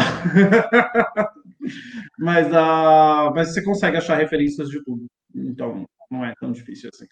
Entrando então aqui na, na reta final né, do nosso programa, é, tem uma pergunta aqui para o Arthur, depois vou passar para o Tavos. É que existe essa regra, né? Não sei se a gente pode considerar como regra, mas é que para você fazer sucesso na internet, você precisa trabalhar com humor. Se não tiver humor, a parada não funciona. Quero saber se vocês concordam com isso e saber também o quanto de humor é importante e necessário de ter num trabalho de roteiro. Começando com o Arthur, depois passando para o Tavos. É, eu acho que o humor virou uma característica da internet. Né? Tem gente que fica o dia inteiro no YouTube vendo piadinha. Só. Ou vídeo de meme, de gente caindo e coisas assim. A vídeo cacetada que virou o vídeo de melhores memes da semana e coisas assim. Mas eu acho que por a gente ter tanta referência, por a gente ter tanta referência de canais que usam humor, é realmente mais fácil você pegar essas, esses canais e usar eles para se basear, para criar a sua própria linguagem e sim usar o humor para chamar atenção, porque sempre que você une conteúdo com entretenimento, você vai chamar atenção das pessoas. Mas não, não é uma regra, não é uma necessidade, especialmente se você vai falar sobre um assunto, se você quer falar sobre um assunto mais sério, às vezes você tem canais, por exemplo, que gostam de falar sobre histórias de terror, ou a gente quer falar sobre é, mistérios, ou alguns assuntos, sabe, que, que, onde o humor não precisa entrar, você consegue fazer vídeos que te entretêm muito, apelando para outros gêneros, sem ter que ficar preso à comédia. Então, é, é, só você estudar e, de, de, novo, tem referência de tudo por aí. Você não precisa ficar preso no humor, não. Bacana. Tavos? É, eu acho. Primeiro, assim, a quinta vez que eu falo isso hoje, né? Mas é, eu tenho tido muita resistência com qualquer precisa de X para o YouTube, porque normalmente, de novo, é, precisa em que sentido? Você performar bem para o algoritmo te encontrar? Pro... Enfim, eu tenho tido muito preguiça desses precisas do YouTube, né? Então, assim, eu acho que. Mas, assim, feita essa ressalva, então, digamos, no que a gente entende como precisar. Então, performar bem, ter vários views, o algoritmo gostar de você, as pessoas não largarem o vídeo e tal. É, eu, eu acho que o Arthur falou um negócio que faz super sentido que a linguagem da internet, e talvez muito a linguagem do YouTube, é, foi muito moldada pelo humor, né, pelo pegado humorístico. O vídeo de YouTube é um gênero que foi associado a, foi associado a gêneros humorísticos diversos, né, muito tempo tal. É famoso quando você fala que tá no YouTube, te pergunta se você faz banheiro de Nutella, né? Então, isso é uma. É, faz parte do, do, dos pressupostos de YouTube, né? É, mas eu acho que, assim, em primeiro lugar, é, existem vídeos e, e, temas, e coisas que o humor não cabe. É, então, eu, eu, tenho um vídeo, por exemplo, que é um dos vídeos assim, mais importantes que eu já fiz, que foi uma matéria que eu estava fazendo no doutorado, que a gente foi para Bento Rodrigues, que foi a cidade destruída pelo rompimento da barragem da Samarco, é, da Vale do Rio Doce, é, próximo de Mariana, né? É, aqui em Minas Gerais, em 2015. 2015. Foi 2015. É, é, e aí foi uma matéria que a gente foi para lá três anos, quatro, quatro anos depois da tragédia. Então, foi uma experiência muito louca. Assim. E aí eu fiz imagens lá, filmei e escrevi um, um vídeo ensaio sobre, sobre aquela experiência. Assim. Foi um negócio e não cabia humor nenhum ali. Nenhum. Sabe? Não, não, não tinha nem não, não, não dava nem para inventar a graça daquilo. Né? É, então não fazia o menor sentido. Mas tem uma coisa que é do humor e do terror que eu acho que talvez todo gênero do YouTube que você quer e que você quer que seja bom no sentido da pessoa ah, você, você hook na pessoa, de você puxar ela, isso eu já descobri assim é saber manipular o inesperado. E é um truque barato, é o plot twist, né? É um truque barato, é sim, mas funciona. E se, se o seu objetivo é, ah, quero mais pessoas vendo, eu quero manipular emocionalmente meu público para eles voltarem e verem mais vídeos, né? É, trabalhar com o inesperado funciona muito bem, assim, né?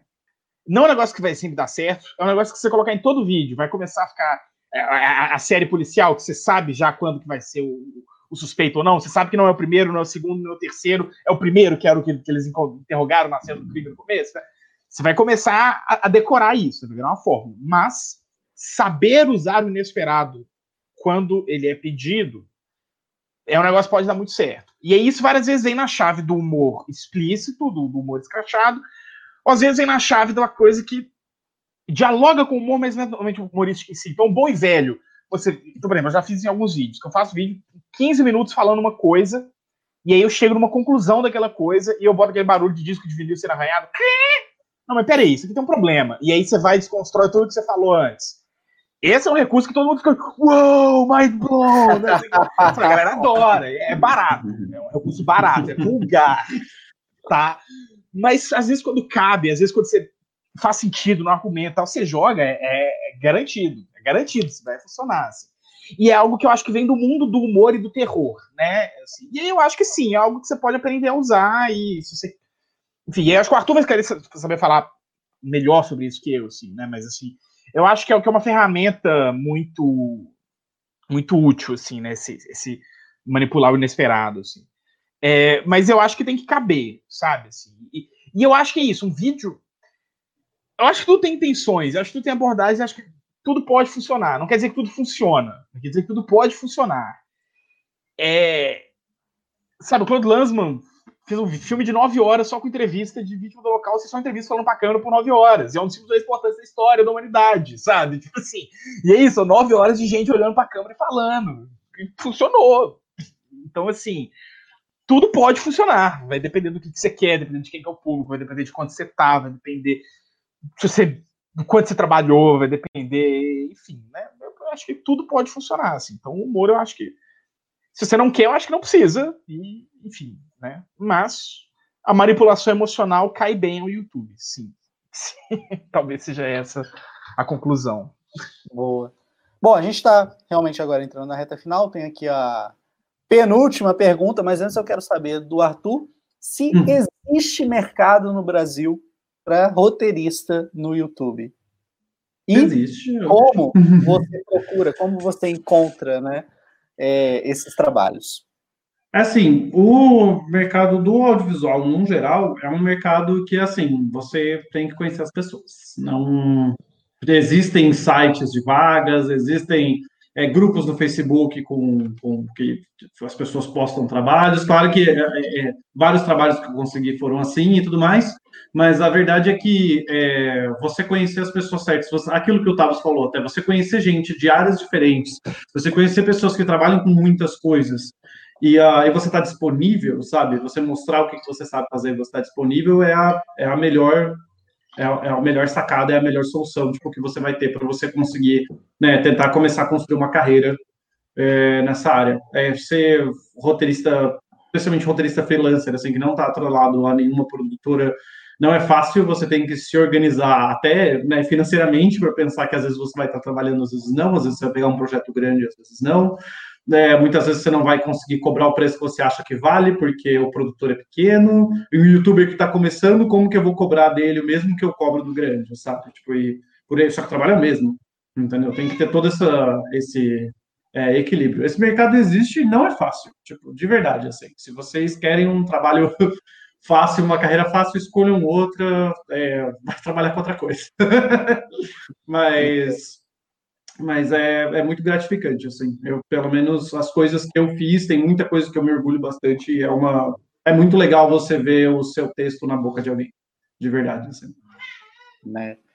Ó, Tavos, o Renan mandou aqui uma pergunta. Um bebê. É, você acha que há possibilidade de fazer um formato derivativo de vídeo ensaio na Twitch, por exemplo?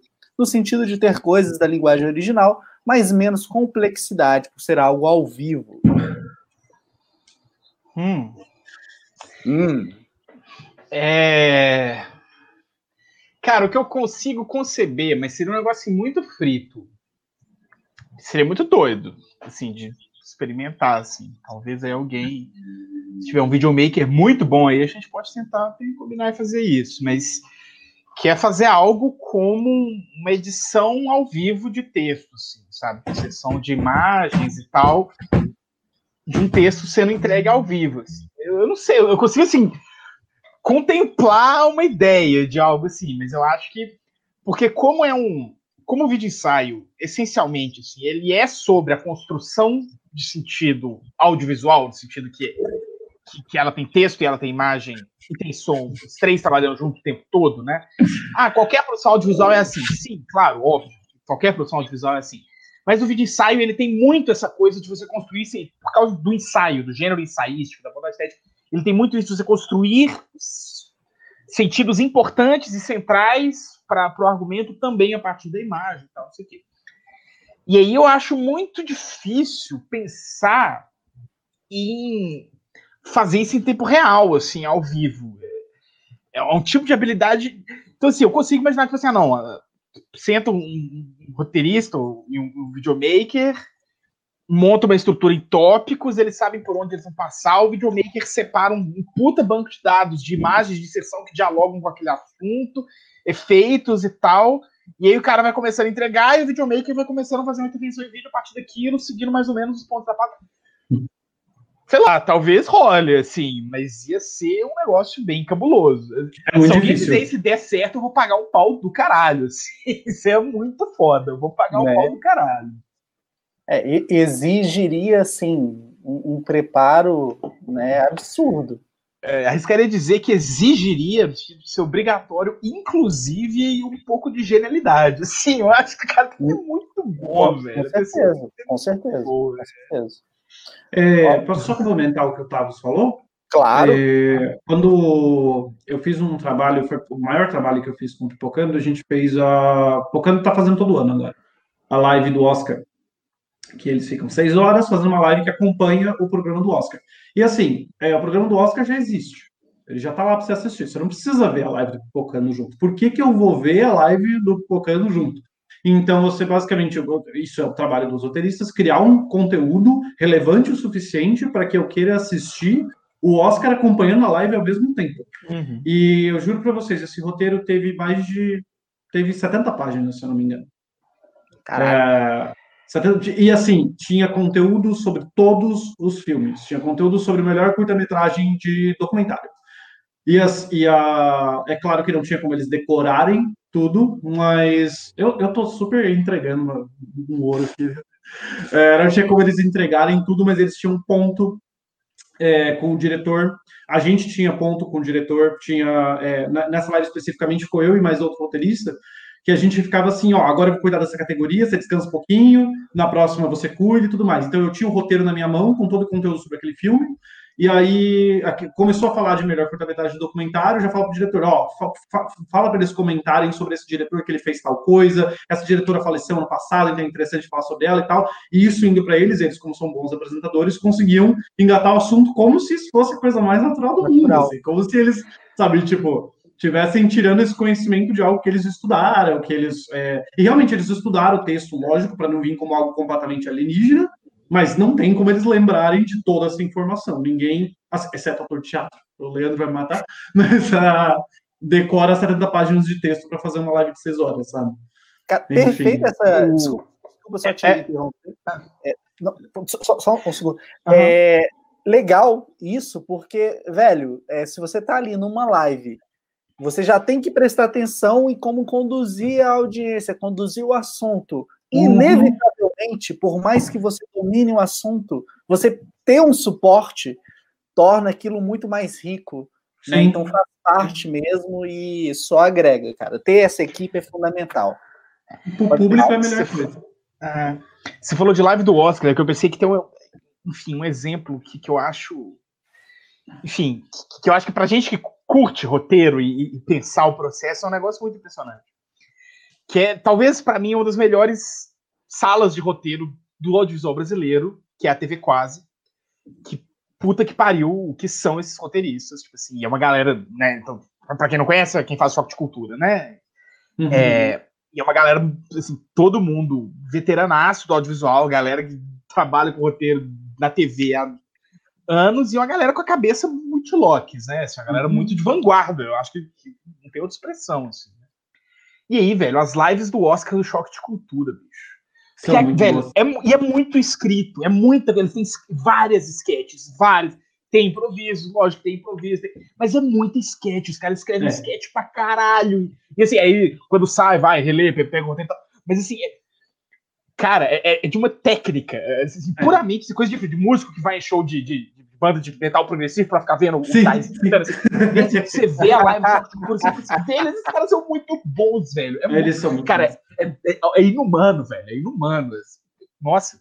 Eles e a equipe toda, né? Os quatro sim. são parte, mas é uma equipe. É, e, a, e a, a gente tende, é, quem não é da área tende a cair na ilusão que os quatro sentam lá, batem papo sobre o assunto e acabou, né? Que existe uma equipe gigantesca por trás. Essas, como você falou, isso é tudo roteirizado, todas essas sketches estão prontas antes, alguém parou para sentar para escrever. Eles são super experientes mesmo, eles mandam super bem. Eles têm algumas lives falando sobre roteiro, inclusive. Acho que eu já vi uhum, duas uhum, podcasts uhum. falando sobre script de roteiro e tal. E eles são fritos com roteiro. Eles são os caras, tipo assim. Eles passam, tipo assim, é muito roteirizado, é muito, quase Sim. não tem. O choque de cultura, especificamente, praticamente não tem improviso. Assim, é, uhum, é uma uhum. vez ou outra, e normalmente quando sai o improviso, falam, não, isso ficou muito bom, vamos recomeçar do zero, agora incorpora esse improviso no roteiro. E aí uhum, eles vão e refazem. E, e, enfim, eles são, é tudo muito escritinho, os caras são monstros de roteiro, monstros. Bacana. Bom, é, quero né, começar aqui com o Tavos, depois passar para o Arthur. Palavras finais de vocês. É, antes, quero agradecer imensamente a contribuição que os dois deixaram aqui. Acredito que, para quem né, pesquisar aí no, no YouTube, né, ah, como produzir um roteiro, é, quem tem essa curiosidade, quem quer começar a produzir, quem te, vai começar um canal e não sabe ali os passos iniciais, eu acho que essa conversa aqui ficou muito rica. Quero agradecer também ao Max, do Entreplanos, e a Maria, do Cinema de Boteco, porque sem eles, né, não teria encontrado o, o Taves, é, não teria... Também tem que agradecer ao Leandro, que foi a uhum. pessoa que me colocou aqui o Arthur, né? Então, um obrigado aí a todo mundo. Então, Tavos, palavras finais, muito obrigado. É, não, eu acho que tem só uma coisa que eu queria acrescentar ao final de tudo, assim, que é uma coisa que eu tenho pensado muito para mim mesmo, para os meus vídeos. Eu acho que se todo mundo pensasse isso antes de resolver criar um canal do YouTube, a gente teria um YouTube muito melhor. Que antes de qualquer roteiro, que eu falei da tese e tal, ah, eu, eu acho que a primeira pergunta que você vai se fazer quando você for criar um YouTube é: eu tenho algo a dizer? E o que eu tenho a dizer? Porque eu vejo muita gente que vê em criar um canal no YouTube um fim por si só. Ou até, às vezes, tipo assim, um fim promocional. Ah, não, eu tenho uma banda, eu quero criar um canal do YouTube, eu quero produzir conteúdo para o YouTube da minha banda. Tá, mas você tem algo a dizer? Tem, uma backstage de produção, as minhas. Não, então tudo bem. Você tem... Mas se pergunta, você quer ter um canal no YouTube ou você tem algo a dizer e você acha que o YouTube é a plataforma ideal para você dizê-lo, sabe? Se você só quer ter um canal no YouTube, eu acho que você está começando do ponto errado. Assim, não, não, não é. Então, assim, o que, que eu quero dizer? O YouTube é lugar para dizer isso? Beleza. Então, vou fazer um canal no YouTube. Assim. E aí eu acho que todo roteiro, eu acho que começa isso, assim. E eu, fui, eu comentei no começo do vídeo que a gente mudou muito a nossa lógica do vídeo, a gente tem produzido menos, a gente está questionando o algoritmo e tal. Porque, e é isso eu tenho que meter o pau no, no YouTube mesmo, porque ele é uma plataforma destrutiva para o bom trabalho de roteiro. Porque a lógica insana do YouTube produtivista prejudica a pesquisa, prejudica a escrita, prejudica principalmente para cima de canal pequeno, né? Então o Mimimídias produziu vídeos semanais por quatro anos, a gente conseguiu toda quinta-feira, conseguiu. Primeiro porque éramos três, então tinha alguma, algum revezamento, né? Mas ainda assim, a gente, primeiro, custo da nossa saúde mental e física, né? Que é muito trabalho não remunerado. É, mas também ao custo de vídeos que não ficaram bons, porque eles não tiveram o tempo que eles precisavam de ter, sabe? E no meu caso, uma coisa que me angustiou muito, porque tem uma crise muito grande com o canal nesse ano, uma época, e que se resolveu, está tudo bem, estamos felizes.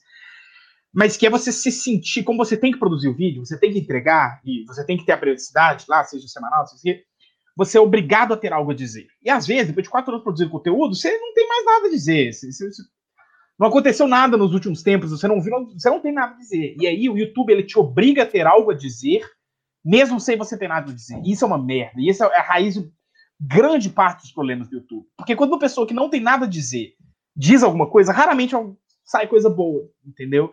Então eu acho que. E aí é um problema do YouTube. É um problema que se você quer começar um canal no YouTube, você vai enfrentar. E é foda. Porque. É, e aí o que eu digo, assim, né, eu que já estou com o canal, a gente tem 100 mil inscritos, temos mais ou menos uma base, temos um crowdfunding, né? Então, uma campanha de financiamento coletivo com vários apoiadores que mais ou menos conseguem garantir alguma saúde financeira nossa. É, assim, a gente ninguém vive do canal, todo mundo tem o desemprego, todo mundo assim, que consegue segurar um canal e tal. A gente tem desapegado do algoritmo. Assim. É difícil eu falar para alguém que está começando a fazer isso, eu sei. Então, enfim, não, não vou falar não, tá com foda-se o algoritmo, mas eu diria assim, a melhor coisa para sua produção, para a qualidade da sua produção, é tacar o foda-se no algoritmo. Não sei se essa é a melhor coisa para sua performance, não sei se isso é a melhor coisa para seus vídeos, mas para a qualidade da sua produção é tacar o foda-se no algoritmo. E fazer com base, assim, no, no, que você acredita, no que você quer, no que você sabe que é bom, no tempo que precisa, e, e enfim. Então tem algo a dizer, eu acho que, que o principal é isso. É, então, bom, dito isso, muito obrigado pelo convite, Túlio, foi, foi muito massa, assim. É, enfim, um papo que acho que eu nunca tive um papo sobre roteiro, então, enfim, foi muito legal, aprendi muito hoje, sistematizei muita coisa até na minha cabeça. É, valeu todo mundo que estava assistindo, Arthur, prazeraço te conhecer, e, enfim, fiquei, talvez queria te fazer perguntas sobre a carreira de roteirista depois. É, vamos conversar. Troca umas, umas figurinhas aí. É, quando eu defender meu doutorado, eu tô, vou precisar de um emprego. Então... Quero manter as minhas opções em aberto. Tá certo. Aí eu só tá sei fazer roteiro do mídias, mas eu sou super disposto a aprender. Então a gente troca umas figurinhas aí depois. Muito prazer, velho. Valeu. É, para quem não me conhece ou qualquer coisa do tipo, vocês me encontram em arroba no Twitter, no Instagram. No Instagram eu quase não uso, mas no Twitter fico lá garantido sempre. E o Mimimídias está é, aqui no YouTube, então youtube.com.br Mimimídias, é o nosso principal conteúdo, é onde vocês vão ver o roteiro, mais roteiro nosso, né? E, enfim. É, tem vídeo novo semana que vem, então assistam quinta-feira que vem, sai um vídeo novo do Léo, vai ser muito legal. É, a gente também está num podcast, agora o um podcast Mimimídias em prosa. Você consegue encontrar a gente em todos os agregadores, Spotify, Deezer, iTunes, Castbox, enfim, qualquer Google Podcast, qualquer que você use aí. É, você encontra a gente no Mimimídias em prosa. E nós estamos agora também na Twitch, fazendo lives. Amanhã tem uma live às 8 horas com o jornalista Josias Pereira, que é o jornalista esportivo do jornal Tempo, daqui de BH, que cobre esportes americanos no jornal. E ele vai, a gente vai discutir política, racismo e esportes nos Estados Unidos, focando, pegando a questão de partir do caso da NBA, o caso da NBA da semana passada, que a gente teve uma greve dos jogadores contra a violência policial, enfim. Então vai ter uma live muito massa sobre isso amanhã na Twitch, do Mimimídios, twitch.tv barra Mimimídios, às 8 horas, todo mundo convidado, vai ser muito massa. Mais uma vez, valeu demais, Túlio, valeu demais, todo mundo, foi um prazer inenarrável. É, peraí, só repete para mim qual que é o endereço, twitch barra TV? twitch.tv barra Mimimídios. Vou colocar aqui em destaque, só me confirme aí se está certinho. Faltou um Mi. Tem Você colocou três... Dias.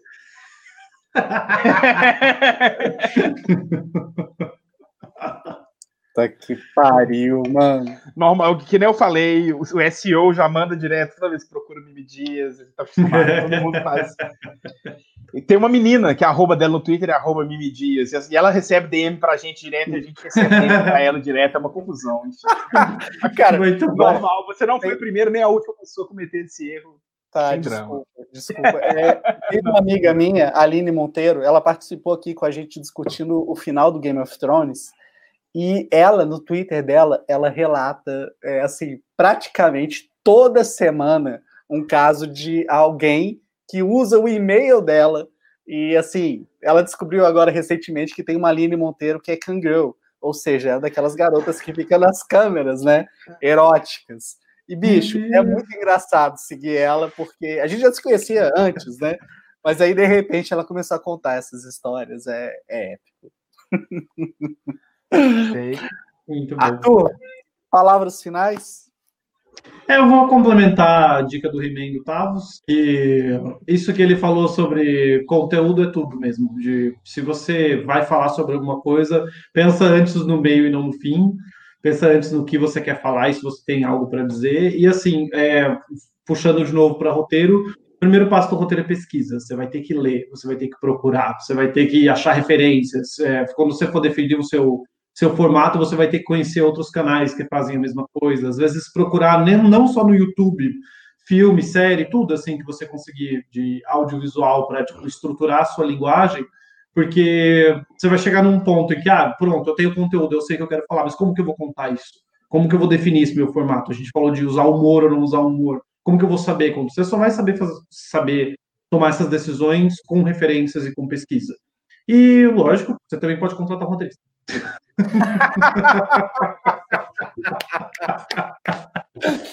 Muito bom, velho. Bom. bom, sensacional. Gente, quero agradecer a todo mundo aí, quase uma hora e quarenta de bate-papo aqui. Espero que vocês tenham aprendido muito, vocês tenham gostado, né? Acompanhe aí o Tavos, acompanhe o Arthur.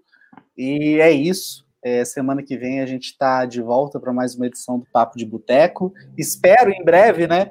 Ter aí o Arthur novamente e contar com toda a equipe do Mimi Dias. Mimi Dias! culpa da cerveja. Foi culpa da cerveja agora, cara.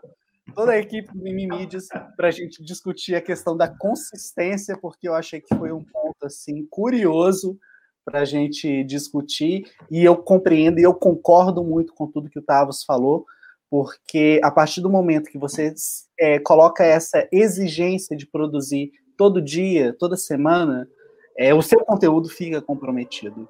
Então, não ser refém disso é um negócio importante e bate muito com a questão da nossa sanidade, né? Então, quero agradecer novamente Tavos, Arthur, vocês todos que acompanharam. E é isso. Grande beijo, boa noite e até a próxima. Você ouviu Papo de Boteco.